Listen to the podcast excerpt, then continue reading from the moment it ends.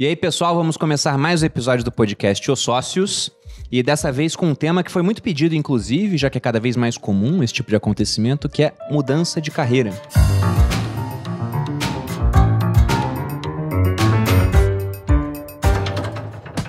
nós trouxemos aqui três mulheres empreendedoras muito bem-sucedidas nessa transição de carreira, que hoje fazem coisas completamente diferentes daquilo que elas iniciaram como profissão. Então, apresentando as três, nós temos Maria Cecília Rego Macedo, ou Cissa Rego Macedo. Vocês veem pelo nome que é uma pessoa rica, de berço. de berço, né? Esse é o nome de quem é rico de berço. Como é que é o seu nome, todo, para as pessoas compararem? Ah, pô, sacanagem. Maria Luísa de Souza Silva. Aí agora eu botei um perini que é pra deixar já, já classificou. Ô, ô, Maria Luísa fica legal, Maria Luísa fica classificou. legal. É verdade, é verdade, é verdade. Mas será que as pessoas seguiriam a Malu Silva no Não. Instagram? Malu Perini fica melhor, Por isso né? que eu usei um nome artístico antes, inclusive esse é já um spoiler, uma, um- um- uma fofoca, né? Eu tenho, eu só coloquei Perini muito tempo depois de já ser Malu Perini. Verdade. É verdade, eu botei no nome depois. Mas falando do currículo da Cissa, pra quem não conhece, ela é design de interiores, sócia da Sambaíba Arquitetura e criadora dos cursos Decore a Sala, Decore o Quarto e Decore a Casa. E é ex-advogada, né, Cis? Ex-advogada, fazia direito tributário. Nossa, que Tá. maravilha. Que, que tesão, né? Impostos. Eu não Quem não gosta, né? Eu, eu entendo porque ela largou essa carreira, né? Pois Vamos é, deixar pois claro. é. Estamos também com Valesca Bruzzi, segunda participação no podcast, inclusive, Segunda, Valesca. daqui a pouco eu vou poder pedir música. Não, na verdade, a incrível, gente tem uma pedir regra Marília, aqui. Ah. Três participações, a gente manda um boleto pra tua casa. a gente vai ver. Eduardo, separa o do streaming, que tá, tá dando bem gostosinho o boleto do streaming das Ah, plataformas. eu acho maravilhoso. Não tenho Maria no nome, né? Pra quem não sabe, o meu, eu acho que eu ganho de Valesca, todo mundo. é, É, Valesca Suelen. Minha mãe fez isso. e quando eu nasci, ainda vim com Silva, né? Eu peguei o Bruce do meu ex-marido e já falei pra ele: eu nunca vou te devolver, porque foi que me deu um pouquinho mais de, né? De, de Sustância. posses. É, entendi, entendi. de milhões na conta. Acho válido. E Valesca também empreendedora é, digital, especialista em marketing digital hoje, criadora dos cursos 100 Passos e da mentoria Como Conquistar os Clientes Certos. E também é ex-advogada. Também ex-advogada. Qual é a área, Vá? Eu trabalhava com direito administrativo, direito regulatório. Uma Deve ser delícia, uma delícia. delícia. Imagino, Acho imagino. que, acho que toda criança tem esse sonho, né? O que você quer fazer da vida? Trabalhar com direito regulatório. Exatamente. Ficar lendo ali resolução da ANEEL, é uma delícia. Mas você botou aí que ela é ex-procuradora? Ex-procuradora da USP, Da USP. que era o, o Sim, sim. cargo. Não era pouca merda, É. Falaremos disso, né? Falaremos. disso. E também com Natália Candelária, criadora do perfil Apartamento 203, proprietária de escritório de arquitetura de mesmo nome, que inclusive está responsável pela nossa casa, né, É verdade. Dona Natália está ali, dona e proprietária das minhas decisões. Que nem sempre eu deixo, né? Eu dou bastante pitaco. E é ex-economista do Banco Itaú. Inclusive, ainda é sócia de um escritório de assessoria imobiliária envolvido Sim. com essa área financeira. É, trabalhava no mercado financeiro com crédito imobiliário e os clientes me ligavam toda vez que dava um problema na, na obra, achando que o crédito era resolver o problema da obra. É, então, eu fiquei oito anos, mas ainda tô lá na parte burocrática do negócio. E Eu trabalha hoje com design de interiores. Sim, depois, na, na minha transição, foi sair do mercado financeiro para design de interiores. Eu sempre brinco que aqui em São Paulo todo mundo ou é ou já foi do mercado financeiro, né? É verdade, Impressionante. é todo mundo trabalha com isso. Mas a gente também fez uma transição de carreira, né? Eu Fizemos. nunca tive uma carreira, é verdade. Bruno super. O Bruno é, O a gente Bruno tá muito. falando, Eu Eu mas não todos sei se nós. você lembra, Cissa, mas eu lembro nitidamente de uma vez no Rio de Janeiro. A gente estava sentado comendo rodízio japonês. Eu era militar ainda e eu falei, tô pensando em, em largar. E a Cissa falou, eu era advogada, eu larguei, faço hoje trabalho com design de interiores e tô super realizada. E eu falei, nossa, que bacana. E aquilo mexeu com a minha cabeça. Caramba, Bruno, eu não lembrava. Eu lembro do Foi. japonês, a gente tava na barra, na praia, né? Foi naquela Foi. época das palestras. E quando a gente começou a ficar amigo. E eu lembro, Isso era engraçado. 2017. Eu sei que vários, eu sei, esse, isso que você tá me falando, várias vezes que as pessoas me perguntam da transição de carreira, e toda vez que eu solto com o coração as coisas que eu vou, que aconteceram, é muito comum, alguns anos se passam e as pessoas vêm e falam, você sabe aquela conversa que a gente teve? Eu falo, eu não, nem me lembro. E é aquilo que a gente plantou. Que bom, fico feliz. É, é porque vira, acho que um assunto comum. Tem tanta gente que escolhe mudar de carreira hoje em dia, porque a gente é obrigado a escolher muito novo. É isso que eu É. ia falar. Eu, eu acho que tem muito disso. O fato das pessoas terem que tomar uma grande decisão no início da vida, né? Sem maturidade nenhuma pra Ah, e tomar aquela referência decisão. também, né? Você não tem ali um Exatamente. pai, uma mãe, sei lá, um médico, alguém que você queira seguir uma carreira. Não, você não tem referência nenhuma e você tem que. Vai. Eu fui muito. Queria prosperar na vida. E aí eu escolhi economia por isso, porque eu era boa de matemática, não tem nada a ver. Economia no humanas. primeiro ano, eu estudava só história, eu odiava o primeiro ano da faculdade. Então foi muito isso, assim, foi no embalo, tenho que me formar até os 21. Eu tinha esse conceito. Eu já vou pegar essa deixa. E como é que foi essa, essa transição? É, né? é legal Porque a dizer pessoa tem uma isso. formação e de repente, quando que você vê que você tá no caminho errado? Começando por você até, Boludinha. Não, eu falei, eu. A gente trouxe três pessoas que são três amigas. Cissa eu conheço há seis anos, já cinco anos. Nath também, grande amiga. A Valesca, todas elas fizeram transição de carreira e tiveram histórias bem diferentes. Sim. Inclusive eu também, você também, né? Mas acho que as suas. Eu não vou dar spoiler. Tá.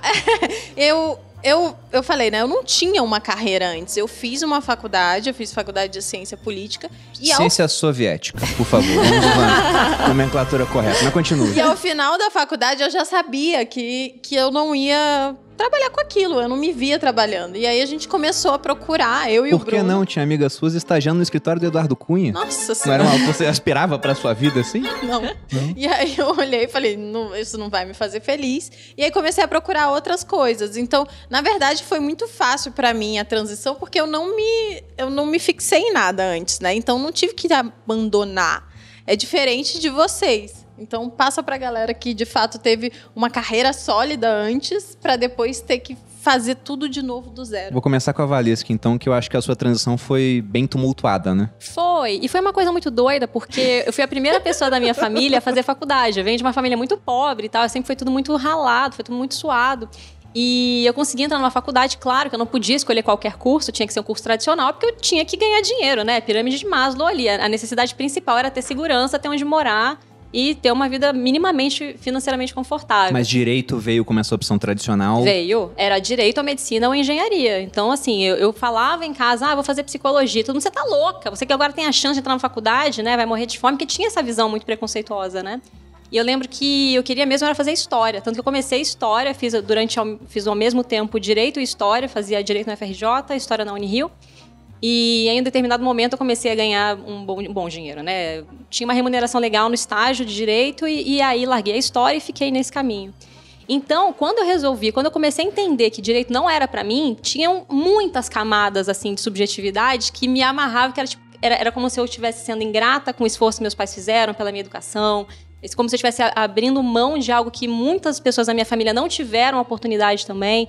Então foram várias questões psicológicas, assim, né? Mas também quando fui derrubando, foi com tudo e aí foi que foi. Você ficou e aí quanto tempo derrubou nessa com área? tudo, vale dizer. Não, eu quero, eu quero muito que ela É, eu, conte. eu tô vendo a cara da Balu que ela quer o, o balacobaco, Eu quero o né? balacobaco. Porque foi um ano de muitas mudanças na minha vida. Eu me separei, é, conheci o Rafa, que é hoje meu marido, né? A gente começou a hora da paixão. Aí eu falei, quer saber? Minha vida já tá uma zona meio, eu vou largar esse emprego, trabalhar... Pegando em cronologia, você fez direito e se formou quando? Me formei em 2011. 2011. É. E aí você foi fazer essa transição em que ano? 2017. 2017. Em 2017 eu tava de saco cheio, eu não aguentava mais. Eu trabalhava na procuradoria acadêmica na USP e era um saco aquilo, ficar vendo regimento o dia inteiro. E a gente tava até conversando antes de começar o podcast, né? Eu tava falando aqui com a Nath, que eu detestava o que eu fazia, mas eu fazia muito bem feito. Eu gosto de escrever, era uma, uma habilidade que eu tenho, eu gosto de, de fazer coisa de ver qual é a regra, não sei o quê, parará. Mas era muito chato, eu ficava pensando, gente, eu vou fazer isso pro resto da minha vida. Né? Era um terço da minha vida ali. E aí? E quando eu tiver 90 anos, eu vou olhar pra trás e falar, nossa, vi muitos regimentos. e aí, quando eu comecei a decepcionar meus pais, né, que foi quando eu, pedi o divórcio, aí eu entendi que tava tudo bem, que, que eu podia decepcionar, porque eu sempre fui aquela filha que cumpria com os requisitos, não dava trabalho. Eu falei, quer saber? Se eu não fizer isso agora, eu vou fazer quando, né? Depois do divórcio, eu comecei a me, me abrir mais para outras possibilidades. E, e aí eu resolvi que eu ia cair fora mesmo. Então, em 2017, eu pedi demissão na USP. E descobri que tava grávida, assim, umas duas semanas depois. e eu mal conhecia o Rafa. O que a gente, atrapalhava né? bastante a transição, né? Porque Nossa, imagino que você, imagina. sei lá, poupou pelo menos algum dinheirinho pra isso. Não, eu juntei 30 mil reais, Bruno. Eu achava que, não, isso aqui eu vivo por seis meses com 30 mil reais. Eu não sabia fazer conta, meu aluguel. Era um absurdo. Aí depois, quando o dinheiro começou a acabar, eu então, né? Mas graças a Deus, eu já tinha. E eu acho que isso me motivou, né? Eu já tinha um hobby no Instagram ali, mas eu fazia como hobby, assim. Fazia. Sabia que eu lembro do dia que você pediu demissão? Você lembra? Eu Porque lembro a Malu assistia, ela Eu me assisti, mostrou. eu era seguidora muito fiel, assim. Eu ficava olhando, julgando, obviamente, muitas coisas. Ai, meu Deus do céu, essa menina. Louca, nossa louca, senhora, louca. Mas vibrando também, óbvio, né? Tentando vibrar positivo. E ela tentou. Ela eu- fez eu, as eu coisas lembro meio quando a Malu falou, será que não é meio loucura? Eu falei, ah, deve ter guardado o dinheiro, né? E eu achava o seu perfil muito bom. Eu te achava super engraçada, super comunicativa. Que pena que você mudou tanto. Não, mas eu falei, ela tá adotando o caminho certo. Só que logo depois você falou, tô grávida. Passou um Foi. tempinho, eu falei, caramba. eu virei mãe de família, né, Bruna? Aí a tradicional família brasileira baixou em mim, assim. E... Mas eu, eu tinha uma audiência já no Instagram, eu já tinha noção de que eu poderia monetizar aquilo de alguma forma, eu já fazia algumas parcerias com empresa e tal, mas não era nada assim, né, que, que bancasse as minhas contas do mês. Mas aí, quando eu entendi que eu tava grávida e que não tinha mais jeito, eu falei, não, agora vai ter que dar certo isso aqui. E fui bater na cabeça até dar certo, até que deu. Que bom que deu certo. E o seu, Natália, como é que foi? O meu, é, eu trabalhei, eu comecei a trabalhar com 14 anos num uma Gazeta de Santo Amaro, que eu Trabalho cuidava do arquivo morto. Mas era um trabalho que chama, era um curso que eu fazia que chamava Programa de Educação para o Trabalho. Ele ensinava como você se vestia, como você deveria se comportar no trabalho. E toda sexta-feira a minha chefe Isso é fazia eu lavar Paulo, isso? o carro dela. Sim. Maravilhoso. Mas era- maravilhoso. era Mas, um- nossa, isso construi caráter. Depois Mas- muito É, mesmo. eu Esse é o banho gelado. Não, você imagina Isso é hoje, a geração de hoje, Cissa, lavando. Claro. Não, não fala com Té, eu falo com a minha irmã mais Isso foi nova. aqui em São Paulo, foi onde? Em São Paulo, Gazeta de Santo Amaro, era um jornal local que ainda existe lá em Santo Amaro, que é o bairro que. Zona Sul, onde a gente nasceu. Eu nasci no extremo sul de São Paulo, na verdade, na periferia do extremo sul de São Paulo. Sempre estudei em escola pública, nunca tive uma referência de carreira, né? Meu pai trabalha até hoje na mesma empresa. E meu pai sempre foi o cara CLT, né? Então, eu almejava trabalhar num banco, porque eu passava em frente ao Itaú, eu achava. Falava, um dia eu vou trabalhar ali, né? E aí eu fui, é, trabalhei com 14 anos, mas esse trabalho não era remunerado, é porque eu queria aprender como me comportar no trabalho. Será que a gente consegue fazer um negócio desses aí? Não, É. a gente vai ser processado, Não, amor. É continue, mentira isso, a gente não vai tentar fazer isso. Mas era, era bem interessante, assim, Não, claro esse, que não esse trabalho. não, Eduardo. E aí, aos 16 anos, eu fui trabalhar no Itaú, trabalhar na área de consórcio, e aí um diretor. Nossa, que legal, com É. 16 anos. Com- Era estagiária, É, né? estágio, Tava no primeiro ano da faculdade. E aí, um diretor de previdência falou que eu tinha uma veia muito comercial e me levou para trabalhar com investimento e previdência. E aí eu vendia de tudo, assim. Eu entrava no CTI para vender para médico, porque médico é um cara que investe mal e tem muito dinheiro. É verdade. Então eu vendia bastante, tudo aquilo que Tem era muito aluno proposto. médico no Viver de Sim, Renda. Muito. Acho Depois que é o melhor o cara cliente. muda a chavinha É. rapidinho. Nossa, Sim. Bruno, tem 500 mil, não sei o quê. Os caras ganham muito bem, né? Não, eu lembro que uma vez eh, me colocaram para vender previdência e eu era uma coisa que eu acreditava, né? Então eu procurava médicos muito velhinhos para fazer o planejamento sucessório e tinha geralmente dinheiro na conta corrente, que a gente tinha acesso. Então era sempre certeiro esse cliente. E aí eu entendi que eu tinha uma dinâmica de comunicação Você tinha muito 16 boa. anos nessa época? Eu, essa época eu tinha 17, 18 anos. Eu fiquei no banco até os 23. Nossa. E aí eu pedi demissão, já eu ainda estava em investimento, ganhava bem, tinha saído do bairro que todos meus amigos ainda não tinham conseguido, então a gente estava ali, a gente comemorava, né, de prosperado. prosperar. Nas- eu sou de uma família de quatro irmãos, né, de, de- somos em quatro filhos, então tudo era bem complexo ali pra, pra gente. E aí eu me sentia super vitoriosa, mas eu tinha, eu era muito inquieta, eu sou até hoje, assim, eu, eu não me acomodo muito fácil com as coisas, né? É, não posso falar o termo aqui por causa do horário, mas o famoso fogo no rabo, né? Você Termo você tá científico, né? é. E aí eu, eu tinha isso na cabeça que eu queria empreender, queria vender outras coisas, né? Não queria. O que o banco, acho que assim como a minha empresa que eu vinha ter depois.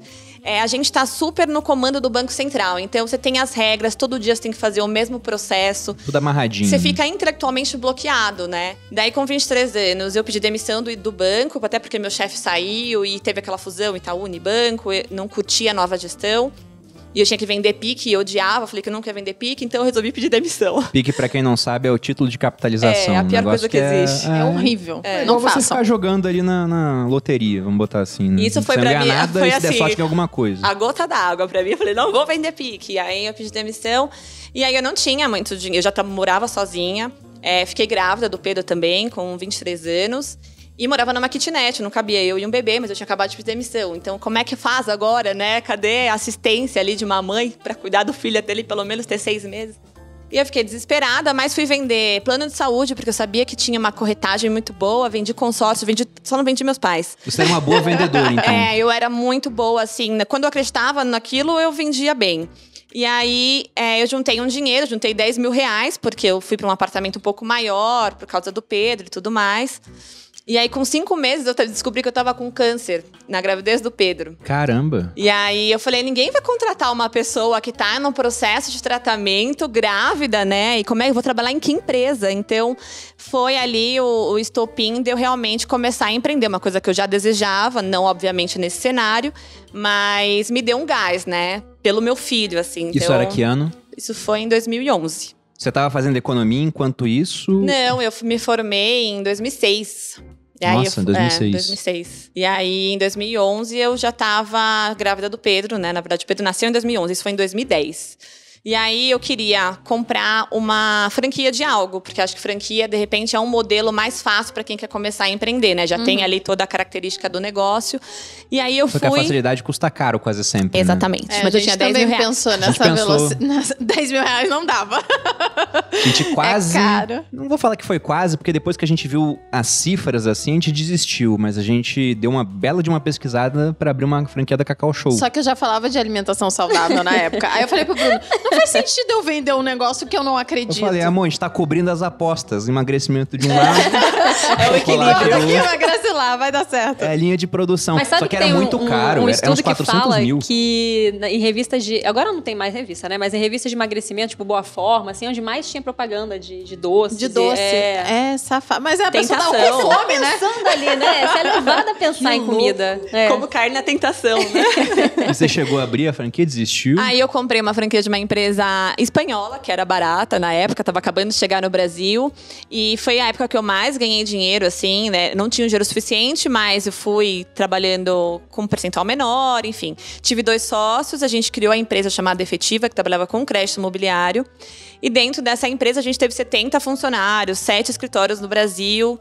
E, Nossa. bom, mercado financeiro, você trabalha 24 horas por dia, né? Como as pessoas É imaginam. como se você não trabalhasse, igual né? É como se você É igual- fosse igual influencer. blogueira, Se você mandar pra ela, ela responde. Natália, eu, eu mando cadeira pra ela provar 10 da noite. mas- Às mas vezes o- ela responde, o que é um absurdo. Eu mas tenho que o- parar mas com o isso. que eu tô vendo é que você foi super bem sucedida nessa parte comercial. Você fez economia, talvez por influência do pessoal do banco, eu imagino. É, na verdade, na minha cabeça, economia era contas e eu era boa em matemática. E aí eu escolhi economia só por isso, porque eu era boa em exatas na escola. Na, E aí decepcionou porque era humanas. Muito, decepcionei muito. Na verdade, todas elas aqui foram muito bem sucedidas e ganharam muito dinheiro com a profissão a primária é. que elas É, escolheram. Sim, sim. Mas A, vê- a Cissa também. Mas, Mas vem termina... ah, o momento que vem, né? Eu acho que eu me sentia um bloqueada intelectualmente, porque você, eu tenho um lado criativo muito aguçado. Acho, e acho que as pessoas que fazem transição de carreira têm essa questão, né?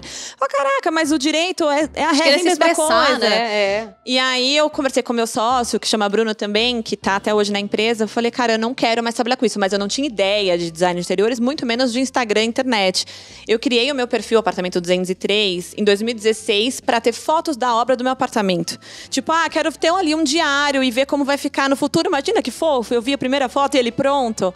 Então o objetivo foi esse. Mas rapidamente veio marcas, é, teve uma audiência, porque o Instagram entregava muito bem organicamente naquela época.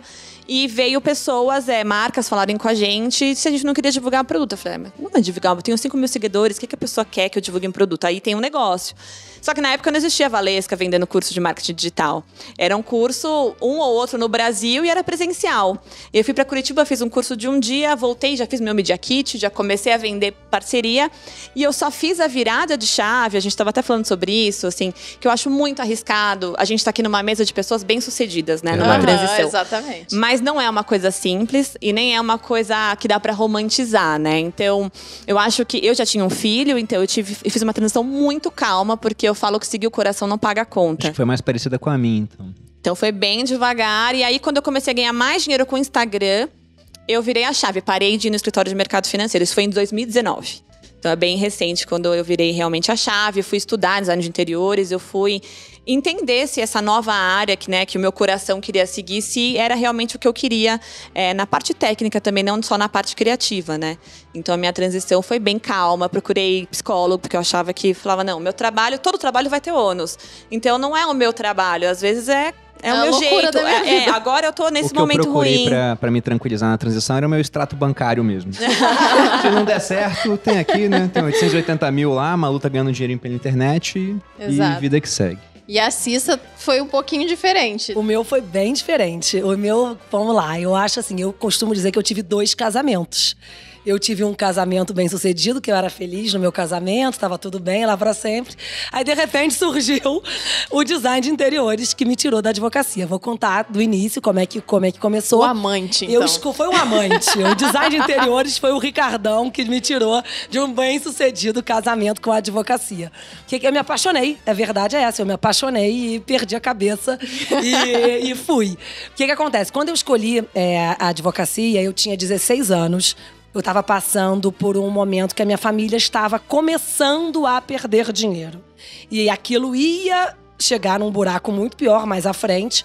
E entre os, os digamos assim, a minha primeira idade, até os 30 anos, é, eu, eu, eu não tinha opção de ter nenhum tipo de ajuda, porque eu tinha que é, ganhar dinheiro para ter a minha independência financeira, que era o meu sonho, a minha independência financeira. Você mudou mais ou menos aos 30 anos de carreira? Não, eu mudei com 35. 35? Eu sou velha, Bruno. Não, Bruno, não, porque tem 45. eu tava, eu tava pensando É. o seguinte, eu mudei próximo dos 30, você também, não foi? Com 27. 27? É. Você tinha Tem o tal do retorno de Saturno, né? É, o retorno de Saturno é com 28, né? Eu larguei a advocacia com 35 anos.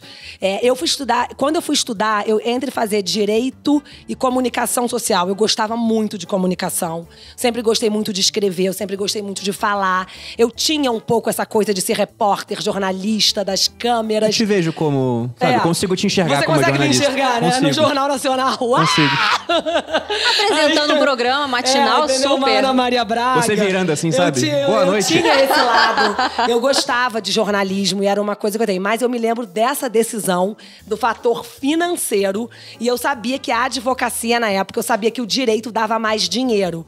E eu, quando eu fiz com 16 anos, que eu fiz um pouquinho antecipado. Não, se a Valesca falou que, no caso dela, ela tinha poucas opções, nessa época eram menos ainda, porque não tinha É, não, digital, isso foi. Eu por exemplo, entrei, não tinha nada eu disso. entrei na PUC em 93, 2, no segundo semestre de 93. Eu fiz vestibular em 92. E quando eu escolhia, é, eu não que eu, cara, eu não queria ser pobre. Eu vou falar a palavra, o verbo certo, eu não queria ser pobre. Exatamente. E as palavras, as pessoas falam, jornalista vai morrer de fome, jornalista não sei o quê. E eu acho que eu não ia morrer de fome, não. Eu acho que eu ia estar apresentando o Jornal Nacional. Eu tô falando sério. Eu, Eu acho mesmo. duvido, Cícero, eu acho mesmo. duvido. Eu acho que eu ia correr atrás. A Rede Globo é no Rio de Janeiro. Eu ia lá correr atrás do, do que era as, as opções é, de jornalismo. Eu ia me arrumar toda, eu ia fazer reportagem. Eu ia me enfiar no, no piscinão de ramos. eu ia fazer qualquer negócio. Eu tenho certeza que teria sido um caminho que eu não sei, que eu acho que eu não, não ia combinar comigo depois.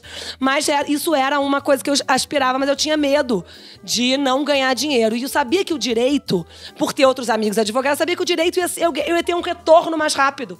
E eu precisava de dinheiro para ir para a balada. Eu precisava de dinheiro para fazer a minha unha. Eu precisava de dinheiro para cortar meu cabelo. Eu não. Eu, eu, eu, eu- meus pais, eu sou a mais velha de quatro filhos, então ali aquela história, paguei o colégio, chegou ali na faculdade, começaram já a encher o saco do preço da faculdade, tô pagando faculdade, tá caríssimo. No último semestre da faculdade foi quando meus pais quebraram mesmo. E eu tive que pedir. É, uma Que que eles bolsa. faziam? Comerciantes é, trabalhavam com comida, tipo delicatessen, loja de doce. Até minha mãe é doceira, minha mãe. a- a- o doce da minha mãe, que é outra que fez transição de carreira, e é- foi uma tardia e foi muito bem sucedida depois. Minha mãe migrou com 60 anos. O pessoal aí que tá achando que é velho, a minha mãe faliu, quebrou, nananã, ficou dura. Meu pai morreu. Uma... Essa é outra parte da história. Mas a minha mãe mudou de vida com 60 anos. Hoje ela tem 75 E é uma das doceiras mais conceituadas do, do, do Brasil. Rio de Janeiro do ela, Brasil. Ela, ela é uma das mais conceituadas do Brasil. Então, assim, quando eu, esses meus primeiros anos, eu não tinha opção e eu fui ser advogada, fui trabalhar é, com contencioso. Que é a coisa de, de escrever, de litígio, de falar, de fazer sustentação oral. Eu sempre, eu me lembro do dia da minha primeira sustentação oral no TJ, e eu gostava de falar, eu gostava de começo, meio e fim, de conclusão. A comunicação sempre foi um viés da minha da minha personalidade e fui super bem sucedida. Quando eu tinha 25 anos, eu comprei meu primeiro carro, que era um Gol. Eu queria um Golf, mas eu não tinha dinheiro. Então eu comprei um Gol lotado de acessórios. Tinha todos os acessórios. Eu tô falando, mas você mandou mal, esse carro é caríssimo. Mas eu comprei. Eu lembro que o meu carro era o carro da família. Porque os meus pais tinham. Meu pai tinha morrido, meu pai morreu quando eu tinha 23 anos. Meu pai tinha morrido, eu era a irmã mais velha. Eu, com 20 e poucos anos, eu pagava o plano de saúde. todo meu, mundo. da minha mãe, do meu irmão e da minha irmã mais novos. Porque o meu irmão mais velho já trabalhava no Unibanco. Você virou o sustentáculo Eu da virei família. então eu não tinha opção. Eu não tinha É. opção, Bruno. Eu era, eu virei aquela, a minha mãe me colocou numa posição até muito pesada para uma menina. É, ter que estar lá do lado dela, porque ela me colocava ali meio marido dela.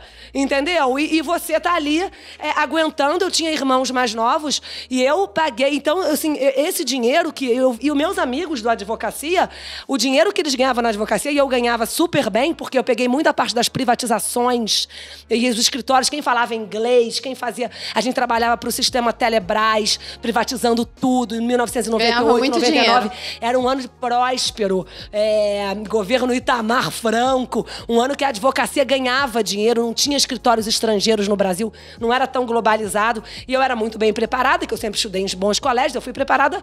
Sabe o que acontece? Eu falo assim: eu vim ao mundo a passeio no meio do caminho, minha mãe falou assim: ó, desceu, acabou o passeio. Se vira. E não, e a minha história, eu não vim de uma família pobre, eu vim de uma família que eu recebi tudo como o filho de vocês é, estudar nos melhores colégios, fazer inglês na melhor escola, fazer natação, fazer balé.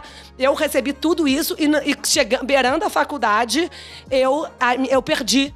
E eu não tinha escolha, não existia trabalhar com o que gostava. Esquece isso. Tanto é que quando eu fui trabalhar com direito tributário, eu não gostava de direito tributário, mas tributário dava mais dinheiro. Claro, eu Então queria fazer a- direito penal. Era muito mais Exatamente. interessante. Dava É. muito mais Mas dinheiro. direito público e era muito mais épocas, rentável. que você ouviu falar, mas você ainda não tinha trabalhado com isso, porque você é mais nova, que era a época das, dos mandados de segurança para certidão negativa. Você tirava CND, tirava a certidão negativa de uma empresa, ganhava uma liminar, os liminares pagavam muito dinheiro. Então era uma época que o direito tributário dava muita grana. É, tribu- para uma empresa muito grande, qualquer ganhozinho, imposto. Percentual, Percentual de pequeno ainda é muita coisa, É, né? não tinha tanta concorrência. Os escritórios tributaristas eram de boutique. Eu trabalhava com o Dr. Alberto Xavier, que é um dos maiores tributaristas do mundo. Pode jogar Google aí, Dr. Alberto Xavier, ele já faleceu. Então eu tive excelentes oportunidades. É, eu fui ali arrimo de família. É, é, assim, não arrimo de família, mas eu, eu fui um suporte importante para minha, para meu, pros meus irmãos e eles reconhecem isso, sabe? Eles têm essa.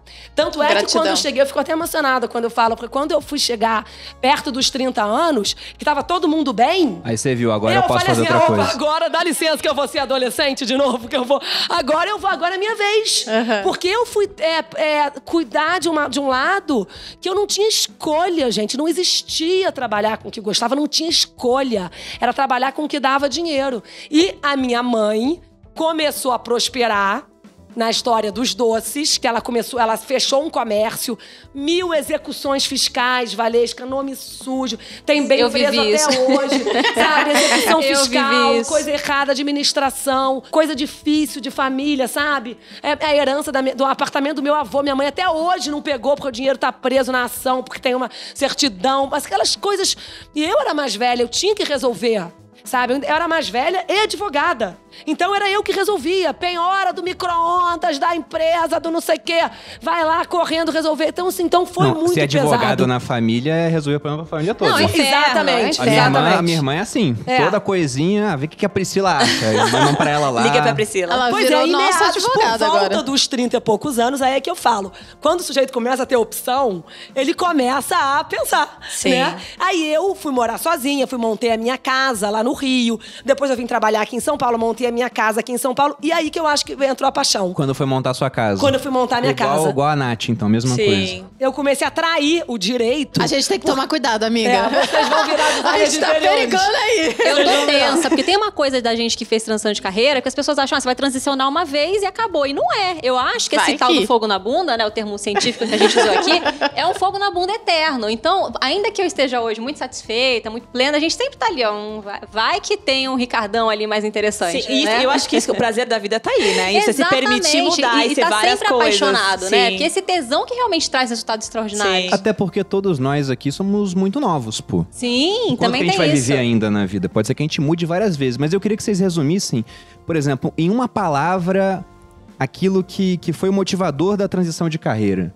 Foi o quê? Foi dinheiro? Foi não estar feliz? O meu não foi o dinheiro, o meu foi uma insatisfação, porque eu tava muito infeliz. Porque pra pagar esse preço. Mesmo ganhando muito bem. Tava. E não, Sendo eu, bom eu, no que fazia. Bruno, eu fui para ganhar, eu saí pra ganhar menos. Eu saí pra ser feliz. Eu falei que eu me apaixonei É. pelo Ricardão, que foi o designer anterior. eu saí para eu saí para ganhar menos. Eu saí assim, eu não agu- esse dinheiro, eu gastava os tubos de dinheiro, eu gastava muito pra compensar uma vida chata.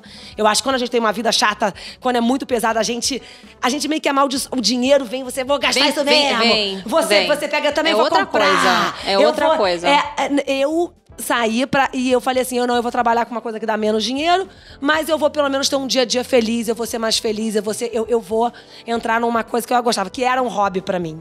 E eu tenho, sempre tive esse lado criativo, da- e sempre gostei, sim, de arquitetura, de design, de arte. E, e, eu- e quando eu montei as minhas duas casas, eu comecei a ter as amigas me pedindo ajuda pra montar a casa pra elas, que era uma fase que tava todo mundo ali tendo seu primeiro apartamento. É, eu sempre brinco que quando a gente, até no, no Instagram, né, quando a gente vai escolher uma profissão, alguma coisa, a gente deveria ou- ouvir o que as pessoas pedem pra gente, né? Porque geralmente é o que você gosta, é o que você faz de melhor. Eu digo Eu acho- até mais do que isso, porque eu gosto de usar uma frase do Isaac Asimov, onde ele fala que o dinheiro é o elogio mais sincero. Então, por exemplo, as suas amigas te pediam dicas, né? E muita gente me pedia dica de finanças também. Aí uma eu falei, será que se eu cobrar as pessoas vão continuar pedindo? E alguns continuavam pedindo, mesmo sendo cobrado. Eu falei, então realmente eu posso fazer isso na minha vida. E no meu caso, quando eu decidi mudar, eu fiz um exercício de me visualizar no futuro. Eu era tenente na época no exército, já tinha o objetivo de chegar, né, a ter um milhão antes dos 30, que depois mudou pra viver de renda. E quando eu fechava os olhos e via assim, onde é que eu vou estar daqui a cinco anos? E eu não conseguia me imaginar no quartel, fazendo as mesmas coisas, só que eu seria capitão, lidando com mais burocracia, e cada vez menos com a atividade que eu achava mais interessante, que era tiro, que era treinamento. Futuro. Quando eu fechava os olhos, eu falava, cara, eu não vou estar feliz aqui daqui a cinco anos. Isso também foi importante também, porque eu não almejava ser sócia do escritório. Eu era advogada mais sênior do escritório. Abaixo do nome dos sócios era eu lá, minha cabecinha, num dos escritórios, no Vieira Resende, que foi um dos outros escritórios que eu trabalhei. Então, eu não almejava, eu não queria ser sócia. Eu olhava pro meu chefe, pra minha chefe, e eu não queria a, a cadeira deles. E também não queria hum, é, abrir o Rego Macedo Advogados Associados. Eu não queria ter o meu escritório e não queria. Então, eu acho que eu fiquei sem ambição, sem aspiração nisso. E outra coisa também pegou: a longevidade.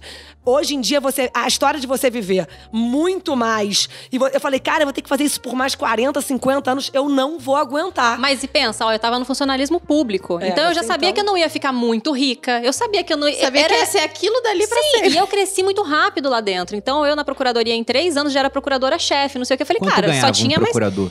Ai, olha, eu tava lá, eu já tava no meu teto, né, dentro da minha faixa salarial, 16 mil, mas bem, o né? teto na época Pra do funcionalismo época era público era ainda. 25 mil. Na USP teve aquele escândalo, né, dos salários dobrados e tal, mas eram uns 25 mil. O seu não tava dobrado, né, amiga? Não. Infelizmente. Infelizmente, não não, foi talvez dessa- estaria até lá, será? Quem sabe? É, agora, isso é importante que você falou. Talvez eu tivesse lá. Um dos momentos é a fa- quando eu chutei o balde, que eu estava de saco cheio e eu resolvia, fui até dar uma força para eu arrumei a história de ajudar a minha mãe como uma desculpa e já me matriculei no ano seguinte em design de interiores. É, uma ne- no momento que eu larguei, tava uma fase ruim do escritório. Tanto é que depois teve uma cisão do escritório e era uma fase que eu não estava ganhando bem. Era, porque advogado é muito. oscila muito, né? E eu acho que o fato de eu não estar ganhando bem foi determinante que eu falei assim: ah, pra ganhar essa merreca É aqui, eu vou ganhar essa merreca trabalhando com o que eu adoro. Entendeu? Essa, me- essa merreca eu consigo ganhar sendo designer de interiores. Eu falava, não vale a dor de cabeça. Não Isso. me paga o suficiente pra esse estresse. Porque é só estresse, né? Assim, ah, é, eu acho que pra mim pegou muito essa energia pesada. Por mais que você tinha uma renda legal pra idade que eu tinha, eu era a única dos meus amigos que, que era empreendedora e que ganhava mais de 30 mil reais por mês. Era a única.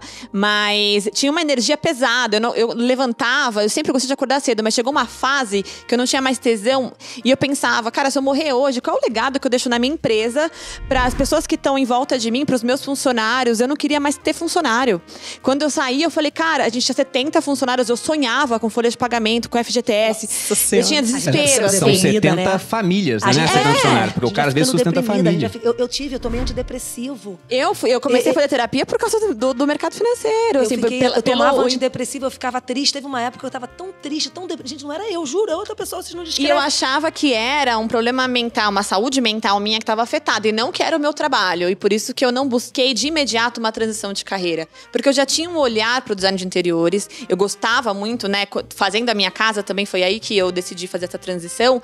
Mas eu ficava sempre presa ali é, no negócio, né? Eu falei, cara, mas eu construí tudo isso, né? Foram oito anos, né? Onde a gente chegou, a gente ganhava todos os prêmios de melhor assessoria de crédito imobiliário. Todos os troféus ficavam atrás aqui da gente, assim. Então, eu falava que deselegante, que desonesto comigo mesmo, né? Que falta de gratidão, de gratidão com tem a gente vida. passando fome, e né? eu aqui toda premiada, né? Com e um acho monte que quanto mais gente. tempo dando certo, mais complicado é mudar, Muito, né? Sim. porque tem uma pressão familiar e a sua O meu pai, interna o também. meu pai é um cara CLT. Primeiro, meu pai, a ideia de eu ter uma empresa já não entrava na cabeça do meu pai. Quem vai pagar seu plano de saúde?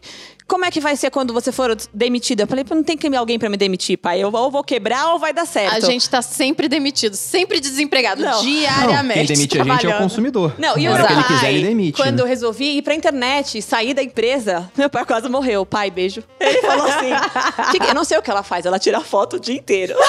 Meu pai fala até hoje que eu sou Muito bom. youtuber. Mas eu, eu acho interessante. nunca foi, eu né, nunca fui youtuber. Mas vocês estavam falando isso e eu lembrei de que eu já tive uma pequena transição de carreira dentro da internet. Porque eu larguei o YouTube, né? Sim. E foi também uma decisão importante, porque era ainda é, né, um ativo, você Muita gente imagina. até hoje acha absurdo. A- muita gente achou absurdo e fala assim: quando é que você vai voltar pro YouTube? Eu falo. Nunca. Porque não valia a pena pra mim. Era muita dor de cabeça, né? Dava muito trabalho e pouco retorno. Então, pra mim, não fazia sentido. E aí, quando eu falei, tá bom, eu já ganho, eu não preciso do YouTube, vou ficar aqui no Instagram, vou fazer o que eu gosto aqui, vou produzir meu conteúdo aqui, vou largar esse, essa, essa grande máquina. Foi um alívio. Eu imagino que foi isso que Nossa, vocês muito. sentiram. Mas eu, eu acho que uma coisa que a gente tem em comum aqui, e é, Cissa eu conheço um pouquinho mais, você tô conhecendo agora. Mas eu sempre tive dentro de mim uma coisa de tipo, cara, se der tudo errado, eu sou uma pessoa que já fiz faxina. Eu vendo coco na praia. Vendo coco na praia. Nunca teve essa vaidade. E a vaidade me segurou por muito tempo. Tinha uma carteirinha vermelha ali que era sou procuradora, meu filho. Era, eu me achava o máximo. Mas eu pensei, cara, eu já dei esse check na vida. Essa vaidade não tá mais pagando esse tempo. Que pra mim o que mais me aprisionava era o tempo. Eu não, eu não era dona do meu tempo. Eu era louca, fitness. Eu queria treinar três vezes por dia. então, assim, pra mim era muito aprisionante aquilo de bater o cartão. E tinha dia que eu esquecia de bater o cartão, tinha que descer correndo. E 10 horas enfiado dentro da USP. Eu achava aquilo. Era, Sufocante. não, me dava claustrofobia. E aí eu pensava, gente, se eu estivesse fazendo faxina, juro por Deus, eu lá, procuradora, lá na minha salinha, falando, cara, se eu estivesse fazendo uma faxina hoje, eu tava na segunda do dia, tava indo pra minha casa. Ouvindo música, me dava felizona. desespero, é, exatamente. Então, Olha, a minha é, o faxineira ganha não- bem, viu? Vou te É, contar, não. Ela o fato ganha de bem. não ter essa vaidade, não que seja menor fazer faxina, mas assim, é, eu nunca tive essa coisa de, ah, mas isso aqui é digno, isso não é. Não, pra mim, Ah, trabalho não, eu sempre ouvi foi muito, dinheiro. você vai ser decoradora. Eu ouvi isso, eu me lembro isso de um, de um amigo meu, me lembro desse dia numa festa. Não, o- o eu pessoal ouvi até hoje fala assim. muito da advocacia, muito. Você vai lá, você, nossa, você vai ser decoradora. Agora você vai, ficar- ser blogueira. É, não, isso que eu ia também. falar. Que foi a outra transição. No, no mercado Que- financeiro tem várias alfinetadinhas um no outro. Sim, até Muito. hoje. Quando alguém quer me É, alfinetar, o muito pessoal mais- fala, o é. influencer, É, Bruno sim. Perini, né? Aí eu, sabe o que eu faço, Cícero? Eu pego minhas notas de dólar e enxugo minhas lágrimas. Cara, Bruno, eu tô com você, porque olha só, vou te falar, pode ter certeza, você Não. também passa por isso, E no, assim, no nosso acredito, meio, no né? nosso meio. Os arquitetos, não são todos, mas a- uma grande maioria olha pro decorador assim, tipo, você não é arquiteto, É, né? a gente é Tem- designer tem- de interiores. Eu É. fiz faculdade, eu fiz tudo mais, assim, perante a, a- a advocacia, era como se eu tivesse. Fazendo uma coisa menor, é, Eu me né? lembro que, que, um, que um amigo meu falou assim pra mim: Você tá indo. E você casou com um homem rico? Você, Isso é profissão de mulher de homem rico. de Você tá madame, maluco, né? Isso é profissão de madame. É, ele falou isso pra mim, eu falei assim: Não, mas o que acontece também? Agora também acho que tem que tirar um pouco do romance para as pessoas entenderem também. Então, isso que eu, vou, eu, quero te perguntar isso. Na verdade, para todos vocês, né? Porque o que ficou bem claro é que o dinheiro foi um fator, ele sempre é, é importante. Você ganhou muito bem, já não estava ganhando tão bem. Você ganhava muito bem e não estava satisfeita, queria sair, mas também não ia sair para não ganhar nada, já tinha um filho, era uma responsabilidade. No caso da Valesca, o filho veio durante esse processo, você ganhava bem, mas não tinha também como progredir mais. Não, e aí eu comecei a pensar também, falei, gente, se eu ganhasse metade e tivesse meu tempo livre, tava bom. É, eu comecei a pensar nas coisas que eu tiraria da minha vida, porque só pra manter aquele clima também, né, de roupa cara e sapato. E bo- Hoje, que né, caguei tudo, fiz tudo errado de novo. Mas na época, tinha o status da profissão, você sabe disso, né? Claro. Você É, também tem que se banco vestir de lá, certa maneira. Que custava também, né? E comer todo dia na rua. Aí você começa a fazer aquelas contas de padeiro e fala, gente, não tá Era. valendo esse dinheiro aqui, não. Isso que eu queria saber, dessa mudança. Quais foram os principais desafios depois da decisão? Escolheram lá um caminho, design de interiores, design de interiores, no seu caso foi a internet e mudou várias vezes lá também até chegar Sim, no marketing sim. digital. Mas como é que foi família, amigos, quem apoiou, quem não apoiou? Como é que foi esse processo? Nossa, meus pais ficaram surtados durante um tempo. O Rafa, né? A gente tava se conhecendo ali, eu já tava grávida, e ele, nossa, deve ter achado que eu era a pessoa mais louca do mundo. E ele ficava todo dia volta Inclusive, pra quando você descobriu a gravidez, que eu já era seguidora fiel, o Bruno falou: será que ainda não dá pra voltar? Eu pensei isso, às vezes não consegue voltar. e eu contando pro Bruno, porque eu tava o quê? Não Assistindo dava. a novela, né? Pra pedir Assistindo a a- novela. Eu falei, amor. Eu acho que ela tá grávida. Ela largou. aí, aí eu fofoqueira, né, Bruno? Será que não dá pra voltar? Daí eu, O Bruno já abrindo lá o regimento, né, do funcionalismo público. Mas eh, tinha essa opção. Mas pra mim, eu realmente não. Eu já tinha virado a chave. Porque eu sou assim, eu sou sagitariana, vida louca. Então, quando eu viro uma chave na minha cabeça, tá virada e dane-se e vambora. Então, a minha família deu uma surtada. Minha mãe quase teve infarto. É, minha- meu, meu irmão filmou na hora que falou: Valesca tá grávida. É, a Valesca pediu demissão. Foi uma coisa meio louca. E, mas deu, acabou que deu tudo certo. Assim, hoje em dia, meus pais falam que é o maior orgulho. Meu marido veio trabalhar comigo, mas na época, cara, todo E mundo. Eu era de muito carreira, né? zoada. Grupo de, de faculdade, né? A galera que estudou comigo, mandavam todo dia. Agora a Valesca é blogueira, tiravam prints, ficavam mandando zoando, a blogueirinha. Você tava no grupo? Tô até hoje, né? Mas agora eles ficam tirando prints pra falar, hum, Valesca milionária. Aí eu acho massa, né? Mas na época era só pra me zoar, então. Acontece, né? Coisa da vida. Não, eu, quando eu criei o Instagram, eu não contei pra ninguém. Eu morria Da de família. vergonha. Não, pra ninguém, nem pra amigo, nem pra família. Eu não aparecia. O meu primeiro trabalho, eu fiz assim, quando eu criei o Instagram e vi que tinha como ganhar dinheiro, depois que eu fiz o Media Kit, que eu não sabia nem o que que era isso. Não sabia, nunca tinha ouvido falar essa Media palavra. Kit, pra quem não sabe, é a gente bota ali um agrupadão dos nossos números, né? Do quanto a gente entrega, das nossas formas de entregar, do quanto que aquilo é, vale. Então a gente coloca os nossos valores também, coloca os números da nossa audiência, se é homem, se é mulher, a idade. Então é, o bem currículo, é o interessante. currículo da da Inclusive, o primeiro Media Kit da Malu foi eu que fiz, porque ela Horrível. viu a Valesca fazendo e falou: olha só. Tem é o isso que eu Media Kit preciso. aqui, ó. Foi, foi- é verdade, amiga. Você sabe que você tem várias eu tenho que mandar meu link de Foi, afiliado foi. depois, tá ótimo. E, e daí, é, eu vi que dava pra ganhar dinheiro, né, com, com a internet, com public post e tudo mais. Eu fiz uma lista de empresas sonhos. Então, eu ia no LinkedIn e via quem era o diretor de marketing de cada empresa que eu queria trabalhar. E aí, meu primeiro trabalho foi com uma marca, a maior marca de metais no Brasil, que eu trabalho com eles até hoje. E aí, ia ter um lançamento de uma Não vai revista. fazer Teu publi? perfil super pequeno e você conseguiu de cara essa marca. Sim. É porque você era vendedora mesmo, Não, hein? você não sabe o que eu fiz pra conseguir bicha contato. braba. Eu nunca consegui um negócio desse. Eu, eu sempre fui ruim. Malu faz da L'Oreal de graça até hoje. Até hoje, eu consegui um shampoo. E meu cabelo é boa. Vocês podiam fazer um bom E olha como é propaganda. interessante, né? Assim, desvirtuando um pouco o assunto do próximo podcast da arquitetura e design que tem que ter. Sim. É, você vê como é que dentro da mesma área você pode ter viés e formas de monetizar completamente diferentes. Eu já, eu não faço nenhum, eu não faço parceria com nenhuma. Você empresa. pensou no cliente final A minha e não monetização, ela não vem das empresas, das marcas, das coisas. Eu indico aquilo que eu uso direto no escritório de arquitetura. Agradeço, todo dia tem uma mensagem pronta. Muito obrigada, mas eu não trabalho com parceria, public post, nananã.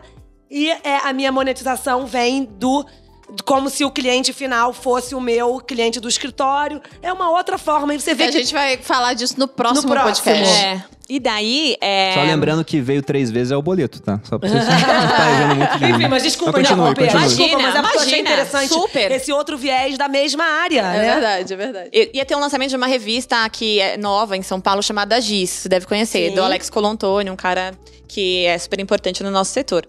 E aí eu fui no lançamento dessa revista, tipo, a festa de lançamento era aberta, só tinha que fazer uma inscrição no site, e eu sabia que o pessoal da Deca, que é a marca que, que eu fui atrás, ia estar lá, porque que eles eram patrocinador oficial dessa revista. E cheguei lá, eu já sabia a cara do cara, do diretor de marketing, pelo LinkedIn. E aí fomos eu e o Henrique, meu sócio, a gente foi nessa festa, chegou lá, eu dei meu cartão para ele, eu falei, ó, a chance dele não me dar o cartão de volta. Ele me deu o cartão de volta. E aí eles, tinham, eles têm uma, um prêmio em São Paulo, que é o principal prêmio de arquitetura no Jockey. Todo ano eles fazem a premiação de projetos. Então a Cissa coloca lá o projeto dela, ela pode ganhar um prêmio, que é para Milão, enfim. Todos os arquitetos às vezes colocam ali seus projetos.